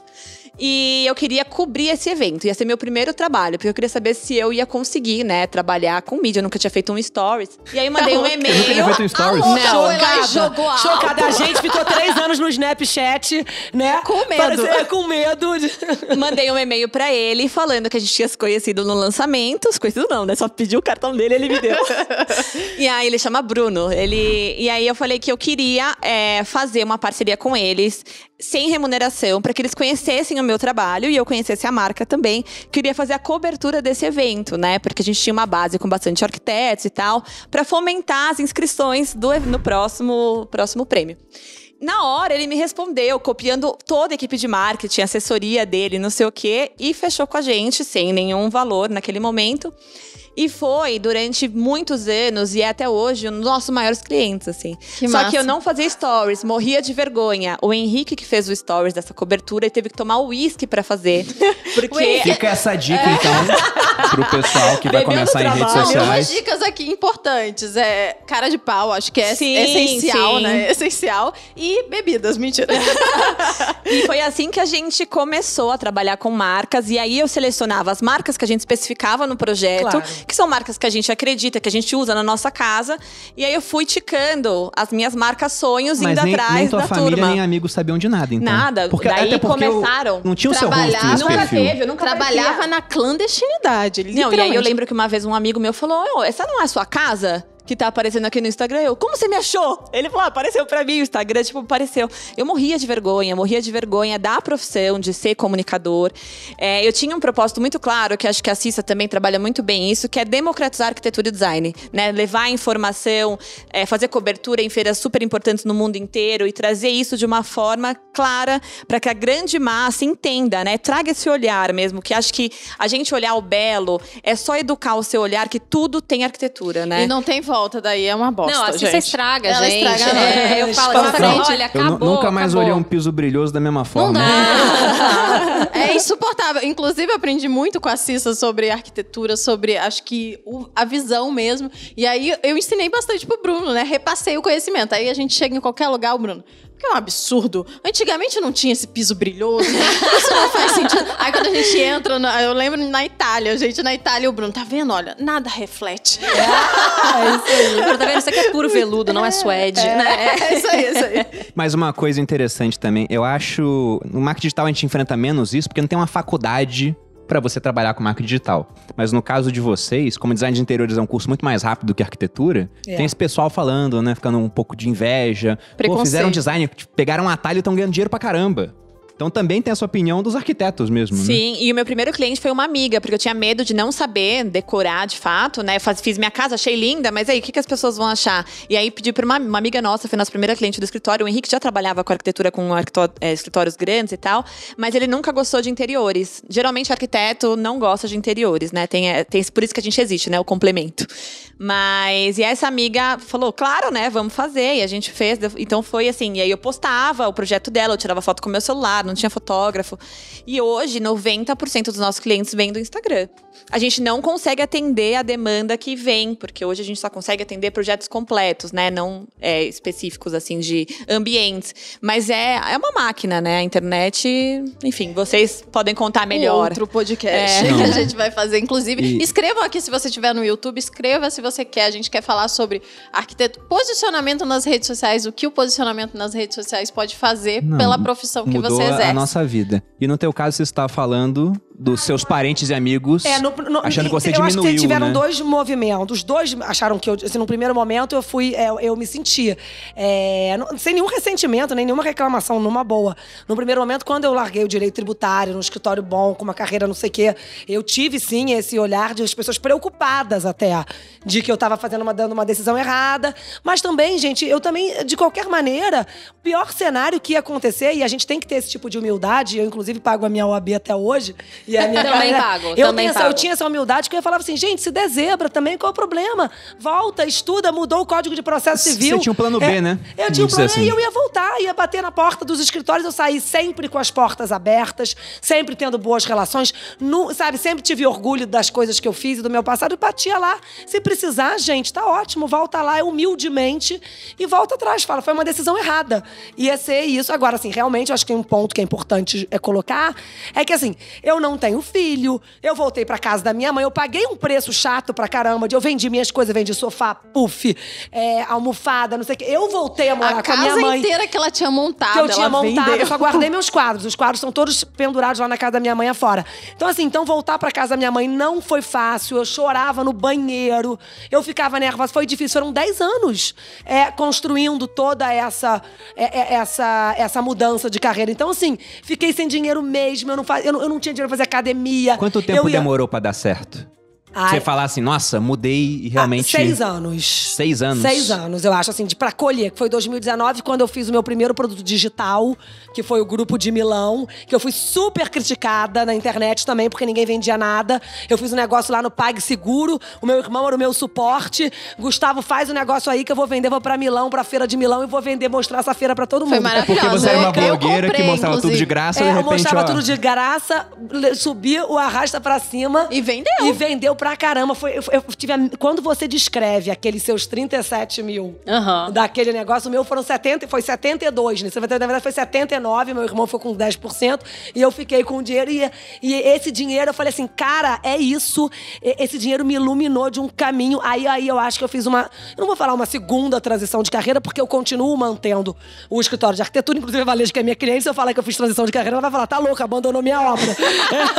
é, é assim, não, não é isso. Aí eu. Você eu, só eu- escolheu um novo veículo pra um divulgar novo o trabalho. veículo e eu, eu saí pela tangente nessa segunda. Mas tenho certeza que a turma toda, arquitetos e designers de interiores e o povo do- no, no começo é, não gostar, é, falam mal dessa coisa de ah, você é blogueira e te- sempre diminuindo, ah, é, Por que não blogueira. estão vendendo tanto que vocês estão vendendo? É, não, e, não, aí essa coisa de ser blogueira, mas posso falar, eu, é, eu inclusive teve uma vez, uma história até engraçada, a Luísa, minha sócia, que vocês conhecem, a gente estava na casa de uma cliente nossa, e a cliente virou pra Luísa e falou assim, Luísa, você não se incomoda da Cissa tá sempre mostrando, era na época do Snap, não sei. Aí a Luísa, eu vi que ela ficou meio na dúvida, ela não sabia se ela se posicionava morro de vergonha, ela é uma louca, ou se ela, ou se ela falava, não, isso aqui tá É, virando trabalho pro nosso escritório. Eu vi que a Luísa ficou ali super dividida. Aí eu ch- chamei a Luísa na chincha e falei assim: Luísa, vem cá. Você tá dentro ou você tá fora? Porque se você quiser, você não aparece aqui nunca. Ninguém vai nem saber da sua existência. E eu te tiro de cena e você não vai aparecer. Aí ela, não, de jeito nenhum, eu tô dentro, vamos mostrar, pode fazer, não sei o quê. A Luísa é maravilhosa, E Ela é maravilhosa, minha adoro. sócia, querida.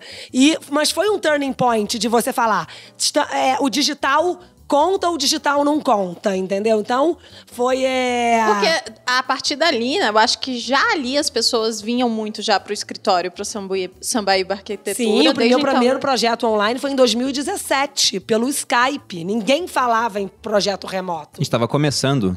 Isso, mas assim, mas eu senti sim esse olho torto em relação da troca de, da, pra design de interiores. E sinto sim esse olho torto como blogueira. E, gente, não tô nem aí, cara. Pode Olha, me chamar e o que eu posso dizer do outro lado do mercado é que esse olho torto tá cada vez mais desentortando, porque vira tudo meu aluno, né? Isso, Hoje eu todo mundo pede pra ser. muita E você aluna. marca lá, Aham. segue a Cissa e copia tudo que ela faz. É, empreendedora. Eu já olhei e falei, hum, É. esse negócio aqui de Instagram, porque é, o Bruno falou uma coisa que foi muito interessante, né? Que o dinheiro é o melhor elogio. E eu queria falar sobre coisas que as pessoas não queriam me pagar pra falar. E todo mundo falando, cara, ensina como é que você ganha dinheiro na internet, porque eu mesmo com uma agência pequena já ganhava um dinheiro legal. Legal assim, não era perto da procuradoria, mas já cobria. Nunca passei necessidade, assim. Sempre pagou minhas contas depois que eu saí, né? Mas ganhava porque, a- pra gente, né? Em 2017, a Malu acompanhava a Valesca. A primeira interação de vocês, acho que foi quando ela te marcou falando, ah, a Valesca fala de dieta Foi. flexível. Eu ficava impressionado porque você tinha um perfil que era pequeno comparado ao da Malu. Malu já tinha uns 100 mil, você tinha uns 40, você ganhava bem mais dinheiro que a gente. Ganhava, Ganhava naquela época já mais. uns Como é que 10 ela mil por faz mês, isso? é, Então você é, já só tinha com Instagram. Tinha, tinha sim. Então eu falei, cara, quer saber? Vou começar a falar então sobre como é que eu ganho dinheiro na internet. E aí, aí foi a explosão, assim, né? Aí que meu negócio realmente virou e é o que eu faço hoje profissionalmente, né? Que é ensinar as pessoas a, a como usar essa plataforma, como usar a rede social pra pra dar amplitude pra própria voz, né? Me ensina muito bem, eu sou sua aluna e eu já te falei isso várias vezes, vou falar aqui pra todo mundo. A Valesca foi um turning point pra mim quando eu vi ela monetizando a capacidade daquilo podia ir.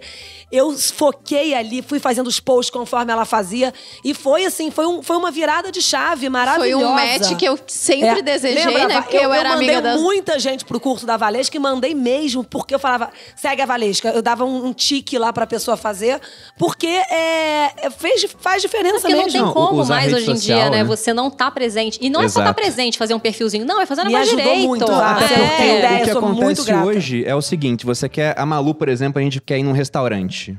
Ela vai e abre o Instagram, vai algumas pessoas que ela segue, que ela vê que tem um, um gosto legal pra restaurante, começa a olhar o feed e fala: ah, a pessoa foi aqui, foi lá. Exato, eu faço Então, igualzinho. ela às vezes, em vez de procurar no Google ou no iFood, certeza. né, alguma coisa assim, ela pega e, e olha o Instagram. Então, você tem que estar onde as pessoas estão olhando. É o cara que quer fazer, por exemplo, outdoor no aeroporto, mas no aeroporto tá todo mundo passando assim, ó.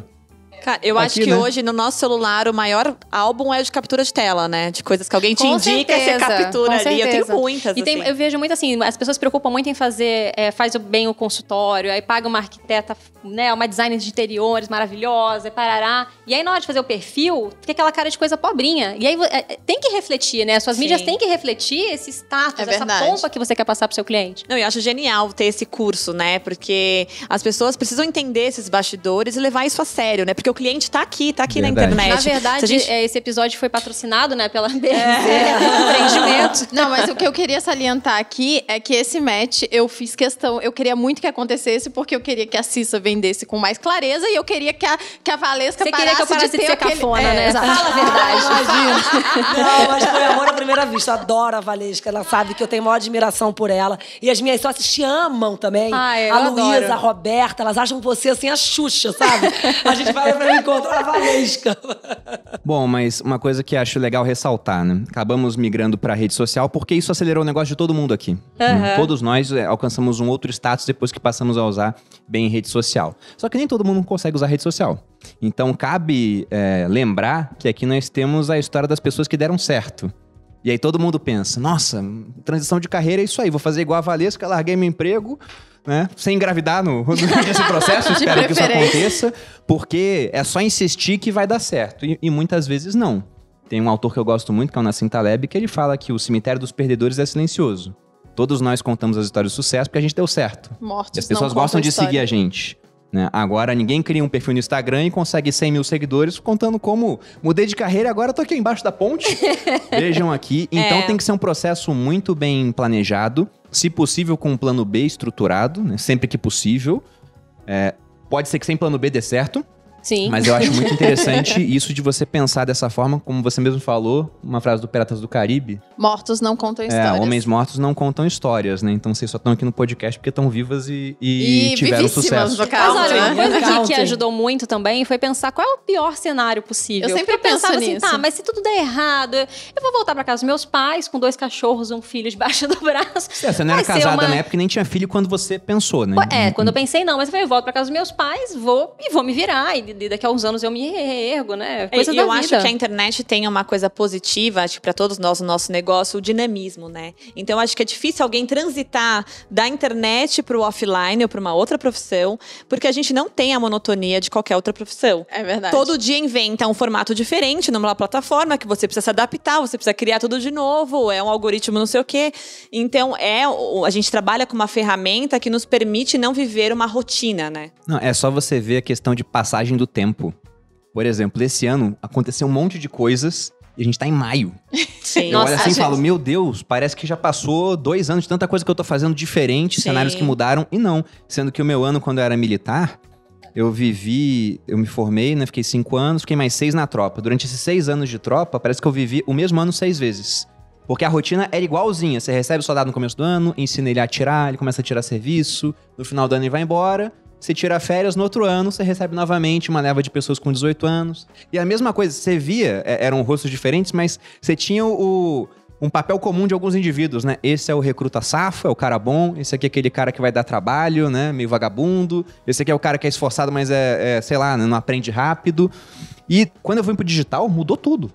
Mudou tudo. Eu acho que a nossa vida hoje, depois que a gente fez essa transição de carreira e que também fomos bem sucedidos, ela ficou muito mais feliz, porque não é que ela ficou mais imprevisível. Ficou também. Ficou mais dinâmica, né? Mas ficou mais dinâmica, ficou mais, mais alegre. A gente simplesmente não consegue imaginar onde a gente vai estar tá daqui a, a, cinco anos, porque se voltar cinco anos no tempo e ver onde a gente estava e onde a gente chegou, Totalmente. Não, não dá pra pensar, não dá Se pra alguém pensar. voltasse no tempo e falasse, Bruno, daqui a cinco anos você vai estar, tá, cara, com um podcast com a sua esposa, falando de negócio digital, de transição de carreira, vai ser o segundo mais ouvido do Brasil de sua categoria negócios. Sua esposa vai ter acabado de abrir um sex shop estourado. Isso é inesperado, eu, né? Eu ia, eu ia olhar aquilo e falar, cara, o que, que você tá usando, né? Porque não, não dá pra imaginar esse tipo de coisa. É, loucura. Mas eu acho que é importante a gente ressaltar também que não é porque a gente faz uma coisa que a gente ama que todas as coisas que a gente faz a gente ama. Exato. Ah, isso, é, isso, deveria ser feito, ter falado antes, inclusive. Porque, porque tem gente, coisa chata é, pra caramba. O que, que, vocês acham disso? a pessoa que pensa assim, vou, vou mudar de carreira. Porque Agora é eu quero fazer o que eu amo. Ah, ela tem 15 anos, né? É, porque. Eu acho que também tem muita gente que quer mudar de carreira porque não gosta de trabalhar e quer sempre fugir Sim. do lado chato. E eu acho Que que, não tem a como área, né? mudar de carreira. Se, eu acho que eu não tenho medo de, eu não tenho medo. Por quê? Porque eu sei que eu sou muito trabalhadora, que eu acordo e eu trabalho de sol a sol.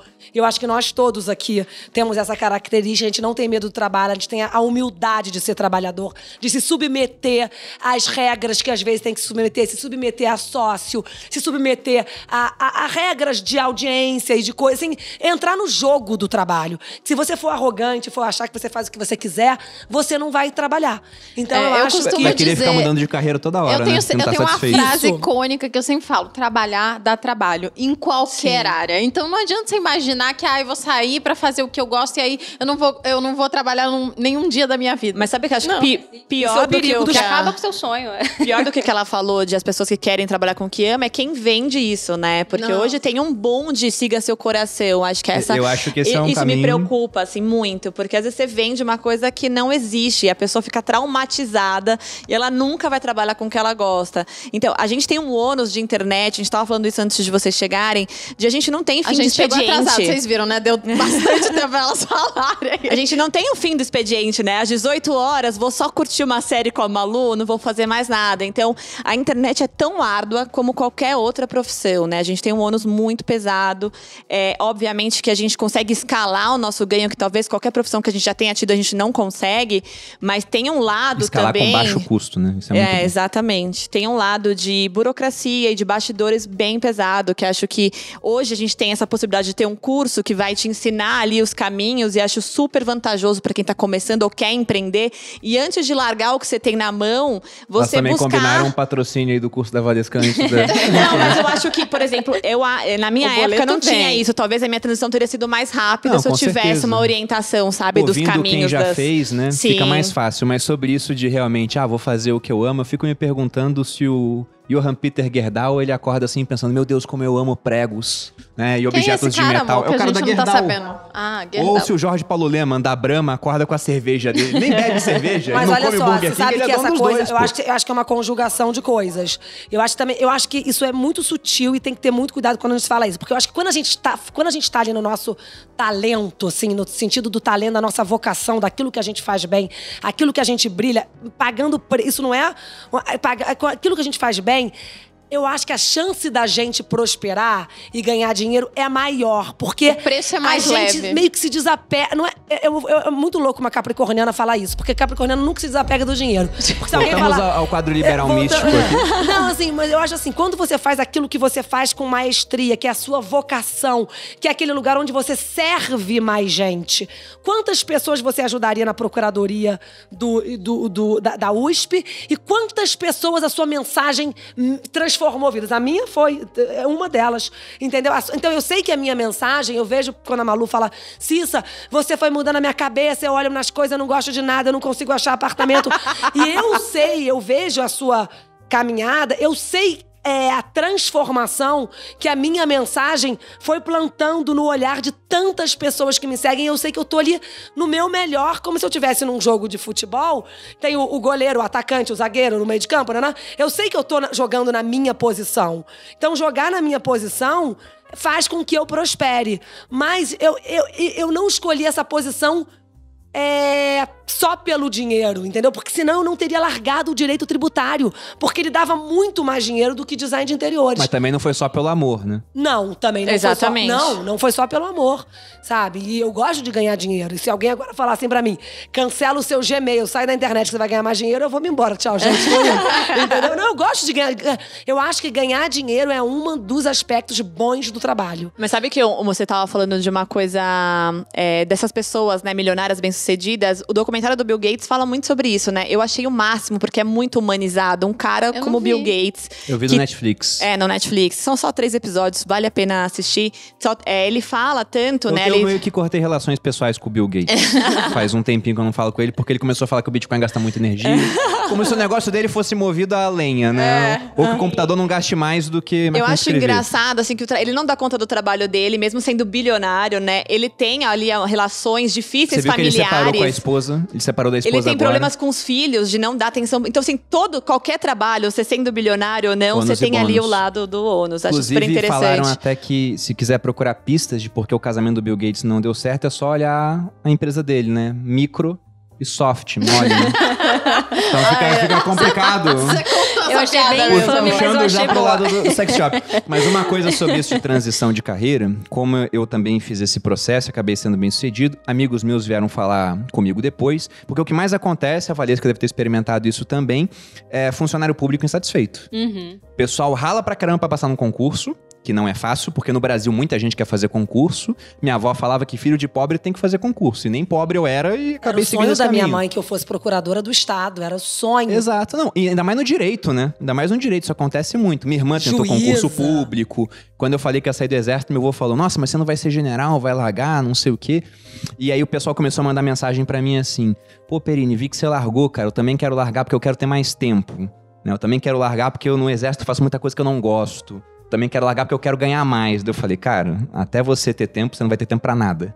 Até hoje eu trabalho mais em termos de horas do que eu trabalhava no exército. Só que a diferença é que, como eu gosto do que eu faço, acaba que o tempo rende mais. Eu tô na minha Sim. posição, igual você falou. Isso. O outro ponto é, ah, eu não gosto de coisas que eu faço. Eu nunca acordei assim e falei, meu Deus, como eu amo pagar os meus impostos, né?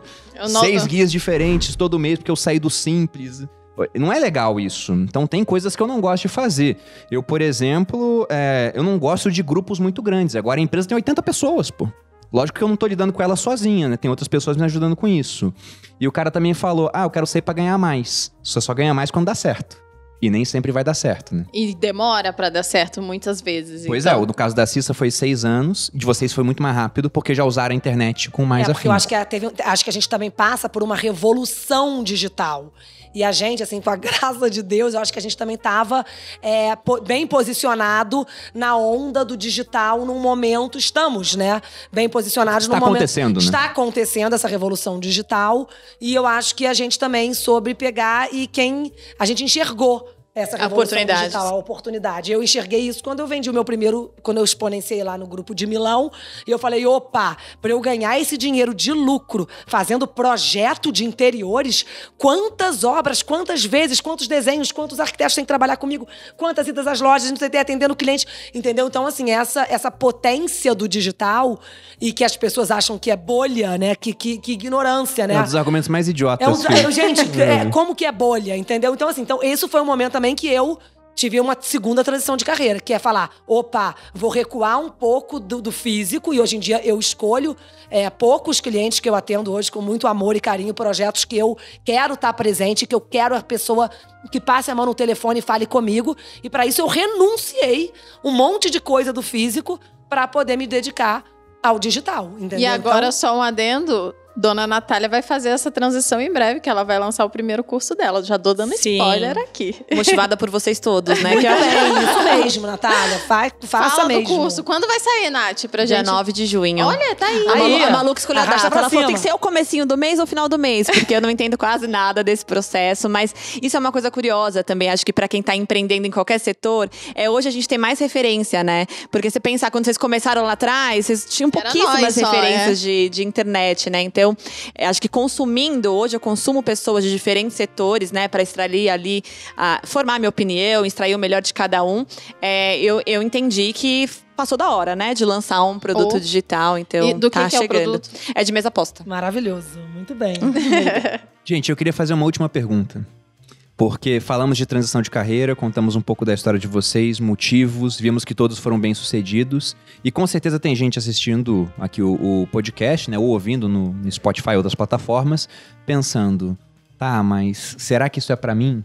Tô com 40 anos, né? A Cissa mudou com 35. Eu mudei com mas- 35 e eu Não. me formei em design de interiores com 39. Pois e a sua é. mãe? É, O que minha que mãe. vocês- É, mamãe, claro. Então, o que, que você daria de dica pra essa pessoa que tá assistindo a gente, que ela não está insatisfeita temporariamente com o que ela faz, ela viu que é algo estrutural, ela não se imagina mais fazendo aquilo, como planejar esse processo? O que vocês fariam se fosse com vocês hoje?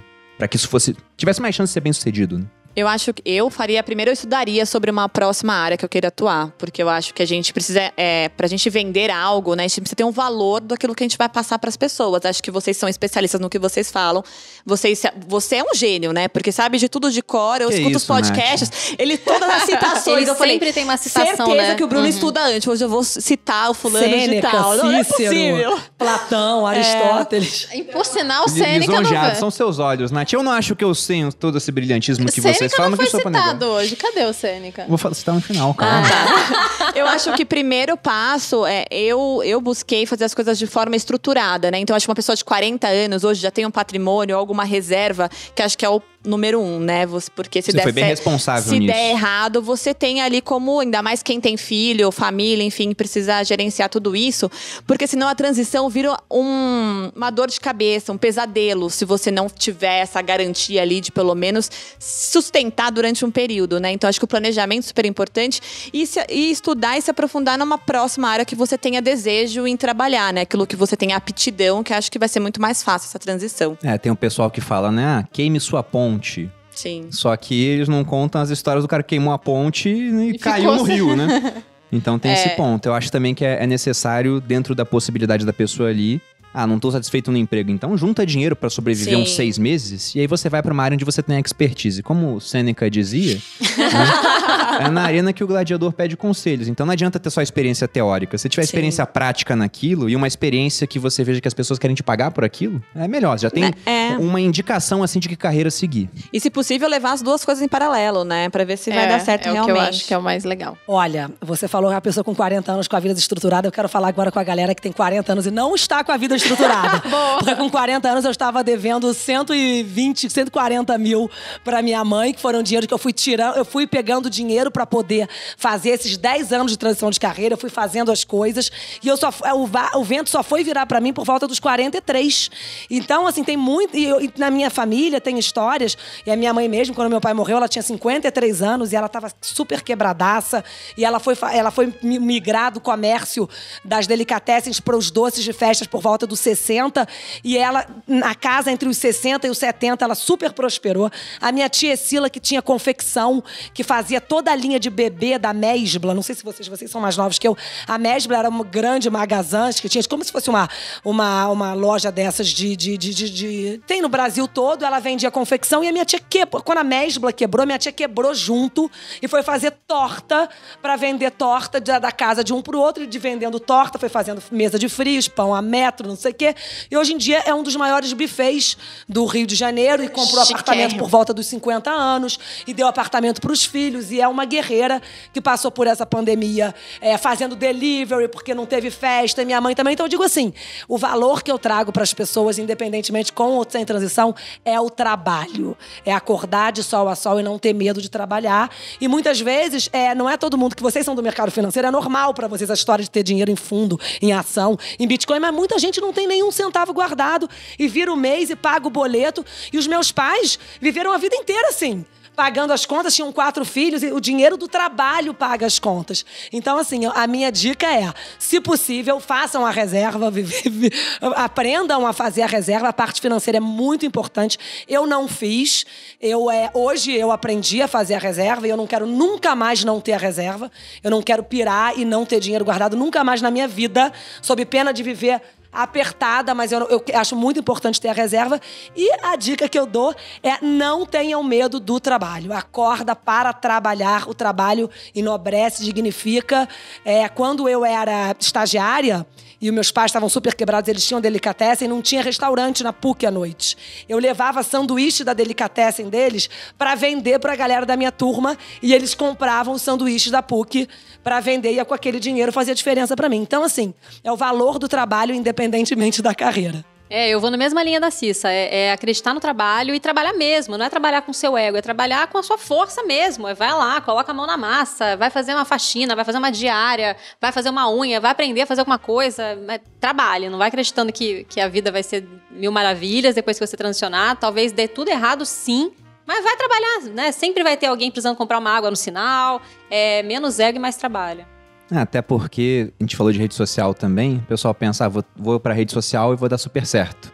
E é um mercado muito livre, qualquer um pode criar um perfil agora e começar a falar de, de design de interiores, por exemplo, pode fazer um curso, especializar nisso. Só que por ser um mercado muito livre, também é altamente competitivo, né? É, eu acho e que a barreira é, com todo mundo. a barreira de entrada ainda é muito baixa. Eu acho que nos próximos anos a tendência é dar uma subir um pouco esse, essa barreira. Mas se você não estiver disposto a colocar a mão na massa e fazer coisas que você não gosta de fazer, é muito difícil você prosperar. Boa parte do meu trabalho é fazer coisas que eu detesto fazer. Eu odeio gravar patrocinado, né? Eu fico brincando, a minha briga com meu sócio é, cara, eu não sou atriz. Aí você fala, venha hoje para a semana do. É um saco. Mas a gente isso. vira, né? Mas tem que fazer. Daqui a pouco a gente tá atriz tem que mesmo. fazer, tem que fazer, tem que fazer, tem que lidar com funcionário. A gente estava falando né, de empresa gigante. Cara, hoje lido com 20, a gente vai para 30 funcionários agora. Não é bacana. Não é, não, não eu não, não vim fazer o que eu faço para ser empresária, mas tem que fazer. Então é isso. É um nível de complexidade muito grande, 30 pessoas já. Você tem algum recado, Bolinha, aí para as pessoas quanto não, a isso? Tudo, tudo que elas falaram eu assino embaixo. Acho que é não ter medo do trabalho, entender que trabalho é sempre um trabalho e você vai fazer um monte de coisa chata.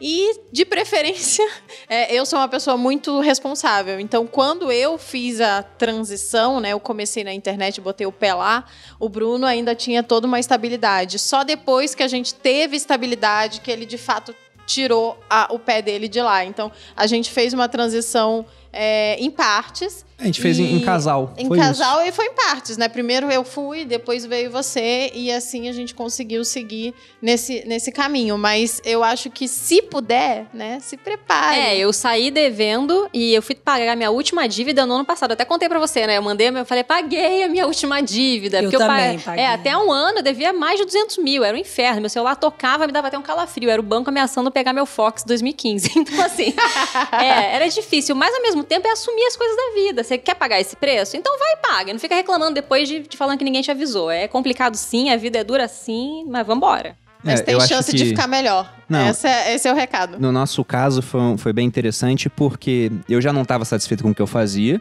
Também não estava infeliz, pra, não ia pro trabalho deprimido, nada disso. Mas não era o que me Aí eu ia realizava muito mais. chorando no aterro do Flamengo. Chorando. Uma vez bati de carro em frente a Santos Dumont. Eu tinha um Citroën C3. Pá! Quando eu vi eu bati de carro, eu tava lá chorando. Eu ia chorando todo dia de manhã. Eu também ia Tomava ficar bem remédio, depressiva. Chorando. Eu fiquei, era outra pessoa, não era eu. Eu- Se eu tiver nesse ponto, larga mesmo, larga. Não, aí aí eu larga. entendo a pessoa eu não esperar, ponto não ter reserva. psiquiatra, remédio, porque nesse caso é complicado. Não tomo nada, gente. Eu não tomo nem remédio Tá pra dor de cabeça. agora, né, Cissa? Nada. Não, gente, eu não tomo nada. Eu quase nem bebo. Eu bebo um golinho de vinho já já parei. E é impressionante como é que a minha mente tava doente. Porque eu precisar de tantas coisas. E hoje em dia, é, é, não, não tô dizendo que eu, que eu vivo num mundo cor-de-rosa, feliz e contente, mas eu não tomo nada. E isso já passou a ser um negócio que é diferente da, da maioria das pessoas, porque quando eu tive hernia de disco, os médicos perguntavam: Ah, você faz o que da vida? Deu, ah, trabalho no mercado financeiro, com parte de educação financeira. O que, que você toma? Eu falo, nada dele. Ué, como assim nada? Você já tem 30 anos e não toma nada e trabalha com o mercado financeiro e não toma nada, porque o comum hoje é tomar um monte de Sim, coisa. sim. Mas eu não tava nesse nível. E quando eu vi a Malu fazendo a transição dela e ela foi bem sucedida naquilo, eu falei, bom, agora acho que eu posso fazer também. Só que eu pensei nesse pior cenário também. É, eu considerei o seguinte, né? Se tudo der errado, a gente tem tinha 880 mil investido na época, com juros altíssimos no Brasil. A gente tinha uma Selic de dois dígitos, então aquilo investido rendia mais do que eu ganhava pelo exército. Eu também considerei isso. Se der errado, eu sou um cara novo, sou inteligente, Malu é super nova, é inteligente também, a gente vai fazer outra coisa. Vai se reinventar. Pois é, porque por mais que desse errado naquilo, né? Se você pegar alguma coisa pra fazer e trabalhar 12 horas por dia, é muito mais difícil de dar errado. Então, eu, eu simplesmente pensei nisso. A, a pior hipótese possível, a gente ainda tem dinheiro investido e ainda temos saúde pra trabalhar. Depois eu vinha perder um pouco da saúde uns anos depois. Ainda bem que eu não Sim. considerei isso, senão talvez eu Sim. tivesse segurado. E se der certo, talvez a gente mude de patamar, que foi o que aconteceu no nosso caso. Então, o recado que eu deixaria nessa parte pras pessoas é até acaba sendo uma outra frase do Sêneca, né? que ele fala que o homem sábio considera a razão de todas as suas ações, mas não os resultados. O começo está em nosso próprio poder, a gente decide quando vai fazer as coisas, e a fortuna decide o assunto. Então, vai ter coisas que vão acontecer pelo acaso. Né? E se você estiver posicionado de uma maneira que o acaso te favoreça, elas podem dar muito certo, como aconteceu com a gente. E se te des- desfavorece, tem que ter um, um limite ali, pensar na pior hipótese para que ela não seja tão ruim assim. E acho que tem que se- estar preparado para o acaso, né? Porque eu vejo também que muitas pessoas deixam a oportunidade passar porque acham que, de repente, ah, o Bruno é muito sortudo, né? Acho que pessoas podem te Não. falar isso hoje, olhando ele Ah, de esse fora. assunto é muito bom. Tipo, ah, a Cissa deu sorte porque alguém postou ela e ela Não, cresceu. até Enfim. deu, mas tava preparada pra sorte. Exatamente, então acho que isso é o mais importante. Você tá disponível, disposto e preparado para viver essa oportunidade. É, então, eu gosto de contar essa história porque eu cavei todo o meu lugar na internet, porque eu não Foi. tive padrinho, eu não tive ninguém que me, me falou e que me marcou e eu ganhei muitos seguidores. Eu fiquei lá diariamente, há seis anos, eu tô lá. Recorrente. Agregando algum tipo de valor ao meu seguidor. E eu acho que hoje eu tenho uma, uma comunidade gigantesca que me dá muito valor, que reconhece o meu valor. E eu fiz isso sozinha. Você então construiu. a e sorte como não bateu. seguidora de Sim. vocês, é muito legal ver de fora, sério. Crescer, né? Porque, cara, eu, eu era do Você Mais Fitness. A, E a, eu- a e- Cissa seguia a gente, quando a gente eu- morava na casa de Realengo, que alagava. Exa- que alagava. Que a cama era enfiada que a cama na- enfiava dentro do E armário. não entendia nada porque ela era amiga rica. Como É, assim? Não, amiga, Ficava fica perdida, olhava aquilo. É, e eu gost... e eu ia, ia, ia ter um evento da Malu e eu mandei uma mensagem para um número de WhatsApp lá. O Bruno que respondeu, ele era o suporte da Malu Era verdade. lá no negócio. E é muito legal ver a trajetória de vocês. E talvez quem olhe de repente acha que foi um negócio da noite pro dia. E, cara, eu tô vendo isso há anos, né? Acontecendo, E eu me lembro né? quando o Bruno me mandou o Viver de Renda, o primeiro. Você tinha muito menos seguidor que eu. O Bruno era da Bruno Não, o ele Bruno tinha três ninguém, gatos era só pingados mato lá. Aí a Malu falava assim: Bruno tá crescendo, menina. Aí, ah, o Bruno tá crescendo. Aí, aí o Bruno falou assim pra mim: Cissa, você sempre foi muito amiga nossa, tô te mandando o meu curso. Que legal, verdade. Bruno, assistir. E, sabe, é ver, trocar isso, estar aqui hoje com vocês, é muito além de estar gravando podcast, é muito além do que as pessoas possam achar que isso aqui é uma grande mesa de networking. Isso aqui tá anos-luz disso. E é isso aí, vamos andando junto. Ah, que legal, Cissa. A gente fica muito feliz, porque a gente também. A gente. Acho que todo mundo aqui, a gente. é, são quase todos meus amigos, né? Eu sempre falo que eu brinco. Quem não é? É, fiquei eu nessa chamo- curiosidade Eu chamo as pessoas pro meu podcast pra, pra ser minhas Gosto amigas. de todo elas- mundo, da Valesca nem tanto. Não, eu, fa- eu quis dizer que todas são meus amigos. Não, eu- ficou mal entendido, né? Quase todos. Não, todos são meus amigos. Inclusive, todos já trabalharam comigo de alguma forma.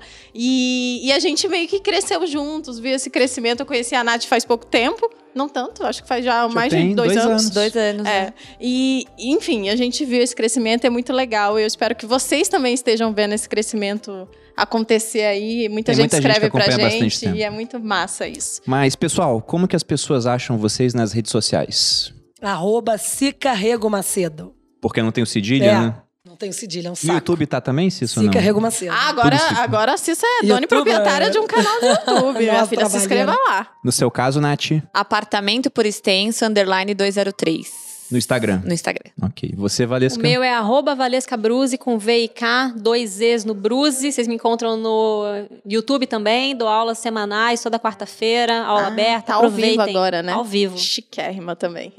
E eu, vocês podem me encontrar no Maluperini, arroba Maluperini, ou no canal dos sócios também. A gente tem episódios novos todas as quintas-feiras, eu sempre falo errado. Quinta-feira, às seis da manhã, saem todas as plataformas de áudio.